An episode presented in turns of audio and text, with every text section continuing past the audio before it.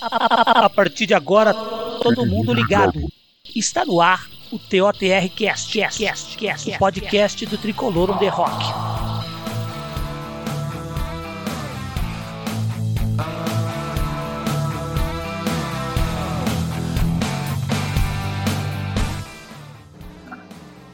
Salve nação tricolor! Hoje no Tricolor on the Rockcast vamos de pós-jogo. Vamos falar sobre São Paulo 0, Fluminense 0. O jogo aconteceu ontem, 29 de maio, no Morumbi, e marcou o início da trajetória do tricolor campeão paulista no Brasileirão. Primeiro de tudo, vamos apresentar aqui o nosso comentarista de hoje. Hoje comigo está aqui o Rafael Góes, e que faz parte da equipe Tricolor the Rock. Salve, Rafa! Tudo em ordem, meu brother? Salve, Guiné! Salve, nação tricolor! Salve a todos do Tricolor The Rock. É, aqui quem fala é o Rafa. Então é bom dia, boa tarde, boa noite ou madrugada, sei lá, não sei que hora você vai escutar isso aqui, mas estamos junto. É campeão paulista, viramos a chave, agora é brasileiro, campeonato difícil e bora lá. É isso aí, meu brother. E vamos começar aqui, né, Rafa? O tricolor ontem, desfalcado de Daniel Alves, Benítez, Arboleda, o Luciano entrando apenas na segundo, no segundo tempo. Jogou com a seguinte formação, meu querido: Thiago Volpe no gol, os três zagueiros Bruno Alves, Miranda e Léo, Igor Vinícius na lateral direita, ala direita, Luan Gabriel Sara Elisiero no meio, Reinaldo entrando é, jogando pela ala esquerda, na frente Igor Gomes e Pablo. Durante o jogo entraram o nosso Luciano, o Rojas, o Shailon e o Éder. E aí eu começo contigo, Rafa. Bem simples e objetivo, meu brother. O que que você achou do jogo, Rafa, da estreia do tricolor do brasileiro? É, eu confesso que eu fiquei bastante chateado. Foi um jogo sonolento. Óbvio que eu não vou ficar chateado, real, assim, porque né, um ponto é um ponto e a gente sabe que no campeonato de pontos corridos o importante é pontuar. Só que eu acho que em casa a gente tem que garantir os três pontos, né? Então, próximo jogo aí contra o Atlético Goianiense, que não é um time muito forte, espero buscar os três pontos, mesmo não sendo em casa, e a gente garante os próximos três jogando contra eles em casa também. Em relação ao jogo, eu acredito que assim, todo São Paulino que viu achou um primeiro tempo bem ruim da gente. O time do Fluminense foi bastante incisivo, né? Algo que eu não vi no São Paulo, que a gente estava vendo no Paulista. Tudo bem, acabei de falar, mudamos de, de campeonato. Campeonato esse que muito me agrada, sou apaixonado pelo Campeonato Brasileiro. E no segundo tempo, com as substituições feitas, eu vi um São Paulo um pouco melhor, criando, tentando fazer algumas jogadas. Tivemos finalizações não muito felizes, Vou fazer alguns comentários a respeito de tudo isso, mas vendo o que vi, eu teria feito outras substituições, porém, como a gente está nessa situação que está, e o Crespo é um cara extremamente inteligente, se ele fez, ele tem os motivos dele e eu só respeito. Boa. Ô Rafa, deixa eu te perguntar uma coisa. Você falou uma coisa que eu achei também, né? O time melhorou com as alterações no segundo tempo. Mas eu quero te perguntar: você acha que o São Paulo melhorou? Ou o Fluminense, que jogou demais, fez uma marcação assim extraordinária, cansou? E isso também ajudou nas alterações. Como você vê isso, Rafa? A defesa do Fluminense e a estratégia de marcação deles foi muito bem pensada. Eles estavam muito bem postados e acabaram meio que anulando o São Paulo, tá? É, o São Paulo, infelizmente, Pareceu até um pouco aquele de 2020, que ficava trocando muito passe e voltando a bola lá atrás. Foi até visivelmente que o Volpe ficou um pouco irritado em algumas vezes e deu chutão, coisa que a gente não vê mais goleiro fazer hoje em dia, né? Mas acabavam voltando demais a bola para ele. O Bruno Alves parece que ele é totalmente dependente do Miranda. Ele não conseguia fazer uma única jogada sequer sem voltar a bola no Miranda. Ele não conseguia dar um passo para frente ou tentar correr com a bola que fosse. Eu fiquei bastante chateado. Não vou ficar fazendo críticas aos uhum. jogadores em geral, tá? Eu tô falando especificamente de São Paulo e Fluminense. Certo. Não gosto de queimar nenhum jogador, porque eles fazem parte do nosso elenco. Eu acho que o Fluminense soube sim se defender. Eles buscaram um empate ou até talvez uma possível vitória, uhum. a qual não veio, e o São Paulo não mereceu vencer. O 0 a 0 foi justo. Tudo que eu tenho a dizer é do Nenê, que estava muito ponto, perdeu aquele pênalti e não só perdeu, como o Volpe teve os méritos na defesa, inclusive nos últimos sete pênaltis contra o São Paulo, hum. O Volpe não tomou nenhum gol. Ele defendeu quatro, dois pênaltis foram para fora e um bateu na trave. São sete pênaltis que o Volpe não toma gol. Ah, o Volpe Desde é um goleiro 2019, muito bom, né? Muito bom goleiro. Eu sempre defendi. Quem me conhece sabe, uhum. né? Tem um monte de pentelho que fica falando que ele falha. Beijo, Cris. Quando você ouvir, Cris, beijo. Beijo, Cris Dantas. Você mora no meu coração.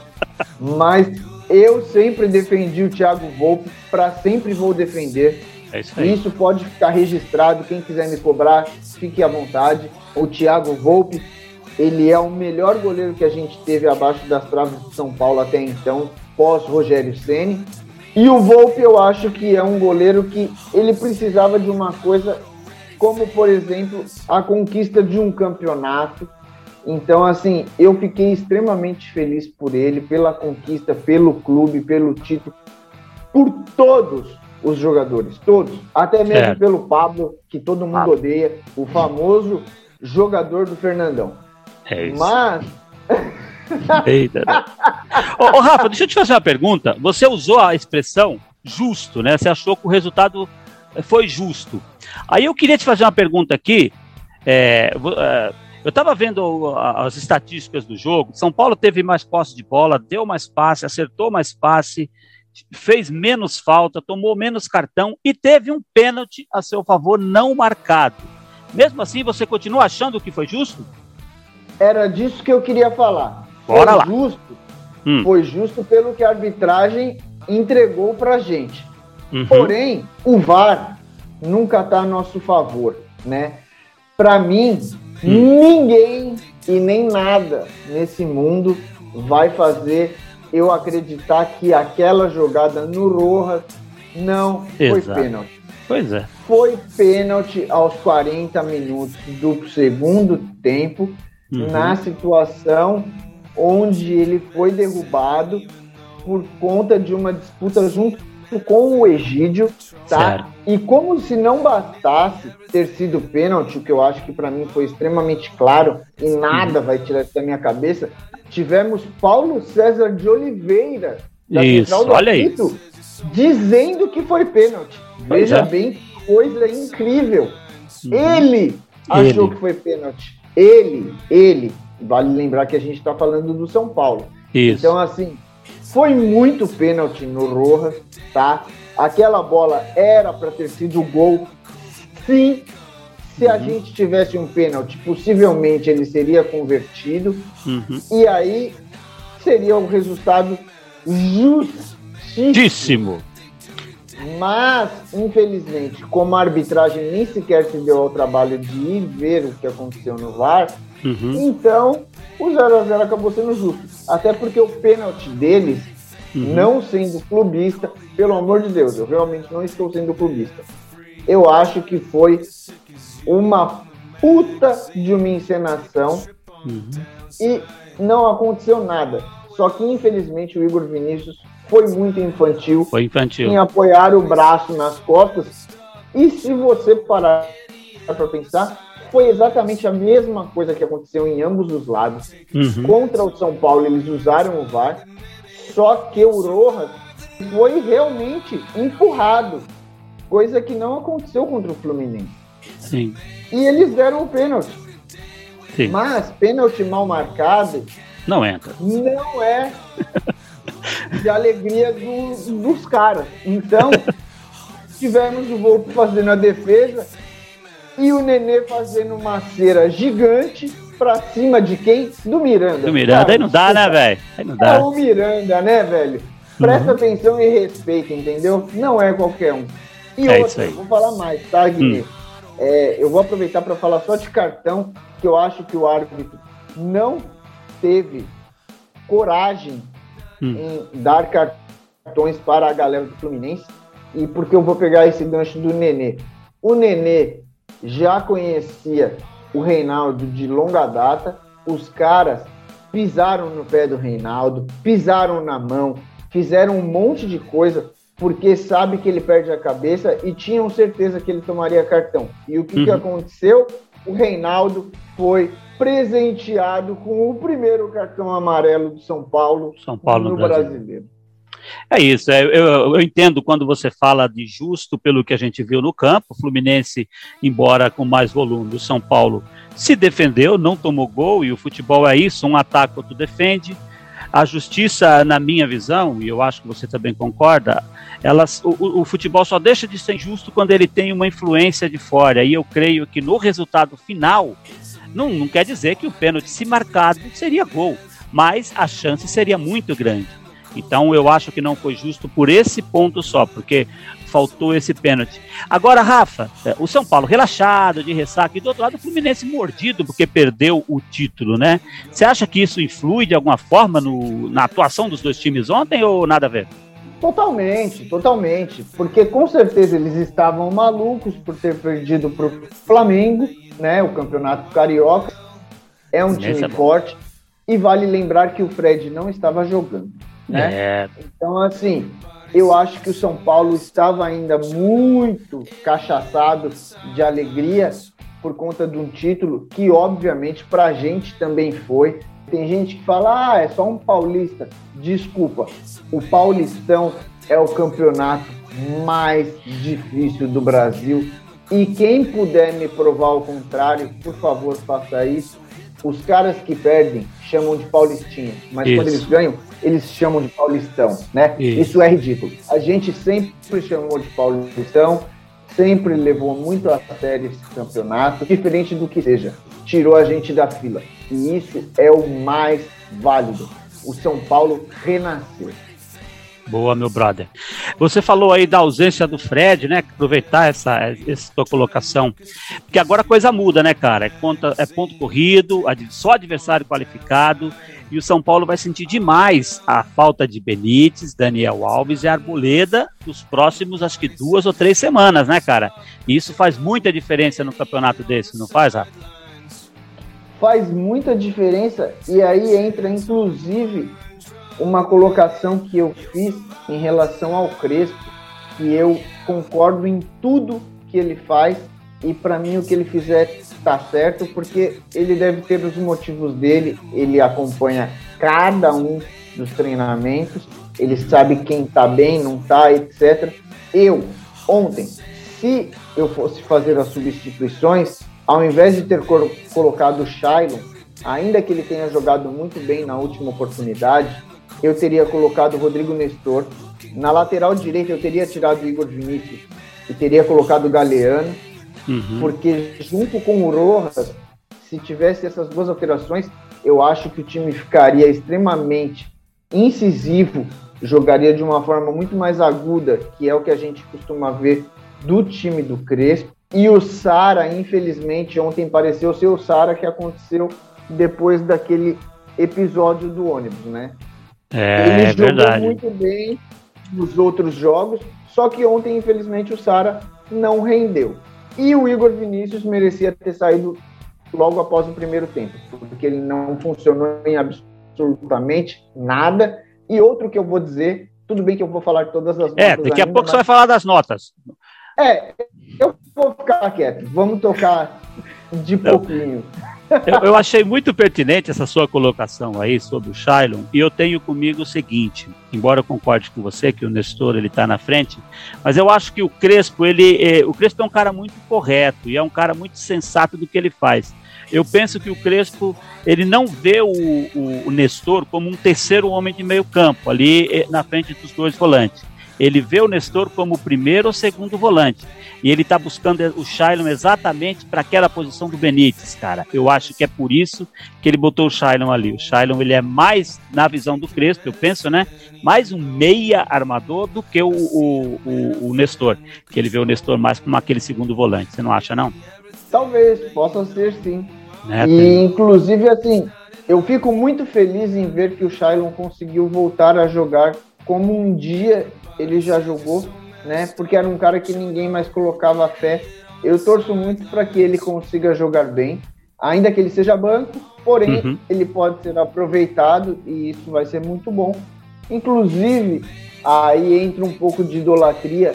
Hum. Eu acredito que ontem o profeta deveria ter entrado, porque o São Paulo não conseguia quebrar as linhas de defesa do Fluminense. E o profeta, sendo ambidestro e com a qualidade que ele tem do chute de fora, eu acredito que ele conseguiria levar muito perigo e talvez pudesse fazer um gol para gente. É verdade. Interessante você falar do profeta, porque o Hernanes ele voltou para o São Paulo depois de uma passagem lá pelo Santo André, foi emprestado para ganhar é, para ganhar experiência, né? Ele saiu do São Paulo, ganhou experiência e voltou e ganhou lugar. Quem sabe o Shailon, não comparando os jogadores, mas comparando a situação, consegue voltar aí, né, cara? Sim, sim, o Hernandes foi isso em 2006, né? E isso. voltou em 2007. Vamos torcer, quem sabe o Shailon não aconteça o mesmo. Legal. Agora, Rafa, já falamos muito desse jogo aí. Eu quero, eu quero que você diga para mim o seguinte: na sua opinião, quem for o melhor em campo e quem for o bola murcha? o pior em campo? O melhor em campo, indiscutivelmente, foi o Volpe. E pelo tanto de bola que voltaram para ele, uhum. talvez ele tenha sido até a pessoa que teve mais posse. Agora, o bola murcha fica entre dois. Tá? Porque para mim são Igor Vinícius e Pablo. Igor Vinícius e Pablo, legal. Vamos de notas aí, Rafa? Vamos, vamos de notas, claro. Começar com o nosso melhor em campo, o goleiro Volpe, Rafa. Qual a nota que você dá para o Volpe? 10, indiscutível. 10? 10. 10, vamos lá. Bruno Alves, nosso zagueiro pela direita no lugar do Arboleda. Esse eu vou fazer um comentário que eu vou dizer que muita gente reclamava no passado, eu vou fazer um paralelo, tá? Uhum. Quando o Reinaldo jogava na esquerda lá atrás e não conseguia marcar, o pessoal dizia que era uma avenida. Isso. O Bruno Alves foi a avenida da direita. Certo. Pode reparar que o Fluminense atacou na maior parte das vezes por ali, porque eles viam que ali estava fraco, uhum. tá? Então eu acho que assim, é, eu não tenho nada contra o Bruno Alves, ele já jogou muito bem pra gente, sabe como é que se joga esse campeonato. Boa, vamos lá, meu brother. Nota do Bruno Alves, que você não deu. Cinco. Cinco. Miranda. Porque ele conseguiu ajudar em uma jogada que foi complicada e travou um chute. Boa. Miranda, nove. Nove, Miranda. O nosso Léo. Sete. Não vou falar o que o Fernando fala. Igor Vinícius. Quatro. Quatro pro Igor Vinícius. Luan. Seis. Meia dúzia pro Luan. Nosso Sara. Não jogou tudo que ele tá acostumado. Uhum. Seis também. Seis também pro Sara. Lisieiro. Sete. Sete pro nosso Lisieiro. E eu não teria substituído ele, tá? Deve ser pra descansar, né? o Reinaldo. Seis por causa do amarelo. Seis, seis por causa do amarelo. Igor Gomes. Cinco. Cinco. Pablo. Quatro. Pablo, quatro. Pra não dizer zero. Pra não dizer é zero, né? Coitado, tá, andou, sujou é. a roupa. Aí dos que entraram, o Rojas. Apesar de ter perdido um gol que eu não entendi, que ele finalizou de esquerda, que ele fez uma jogada incrível. Se ele batesse uhum. com a direita, fosse para um lado, para o outro, e metesse o foguete no meio do gol, eu acredito que ia entrar. Sete, e porque o outro gol que eu vi muita gente criticar foi pênalti. Foi Boa. Pênalti. Ele não perdeu. Pênalti. Concordo. O Luciano, que entrou no lugar do, do Pablo. O Luciano, me dói no coração falar essa nota, mas eu vou dizer: 7. E para mim, ele não deveria ter sido colocado na lista de jogadores do time do São Paulo ontem, por conta do que aconteceu com a sogra dele e que já tinha acontecido com o sogro anteriormente. Ele não estava com psicológico bom, apesar de ter jogado. Eu acho que ele não deveria ter jogado. É, tá bem. O Shailon, a nota do Shailon? Sete. Eu achei que ele pudesse ser tão bem quanto no outro jogo, mas foi pouco tempo de Jogou jogo. pouco tempo, né? E o Éder? O Éder tem nota? Eu não lembro do Éder tocar na bola, rapaz. Eu deixo o Éder com 7, porque ele participou sete. de jogada que chegou a dar perigo pro, pro Fluminense. Boa. Então, assim, a gente, a gente deu nota para todo mundo. E aí, meu querido, quero seu palpite aqui para o próximo jogo do São Paulo no campeonato: Atlético Goianiense e São Paulo, lá em Atlético Goianiense, no dia 5 de junho. Eu acredito que, assim, 1 a 0 que seja, até porque três pontos é, é lindo. Então, assim, Não. se for 1 a 0 tá ótimo. Boa. Vamos de 1 a 0 então. E agora, meu querido, seus comentários finais. Os comentários finais é que voltamos a ser campeão, né? Pude comemorar demais, chorei igual uma criança, até parecia nunca ter assistido um título na vida, o que não é verdade, e eu já assisti muitos títulos de vários campeonatos, né? Sejam eles paulistas, brasileiros, mundiais, é, Libertadores, é, Recopa e outros mais que tem gente que não sabe o que é. Infelizmente não viu o Copa do Brasil, mas a gente vai ganhar se tudo der certo. E, e é isso. É, espero que ninguém critique o time, nem que fique querendo causar polêmica, porque foi só o primeiro jogo. Eu acho que o time ainda estava bastante com a cabeça no Paulista. Tem que virar a chave. Lembrar que agora a gente está no Brasileiro. É um campeonato difícil, super disputado, né? Que tem que fazer valer cada jogo. Temos a Libertadores aí que vai ter o sorteio na terça-feira também.